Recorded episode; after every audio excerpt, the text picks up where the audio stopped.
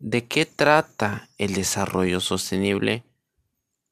Bueno, a mi parecer, el desarrollo sostenible, bueno, este, este significa que podamos crecer y crear cosas sin afectar tanto a las demás.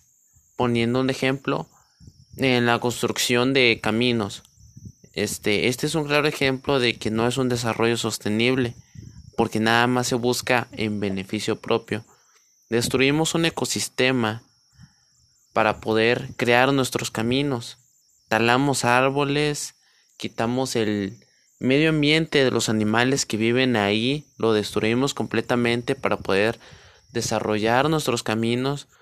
Pues pienso que, o sea, esto está mal, pero igual a la larga esto nos terminaría ayudando a nosotros para poder transportarnos y eh, la transportación de materiales del punto A al punto B.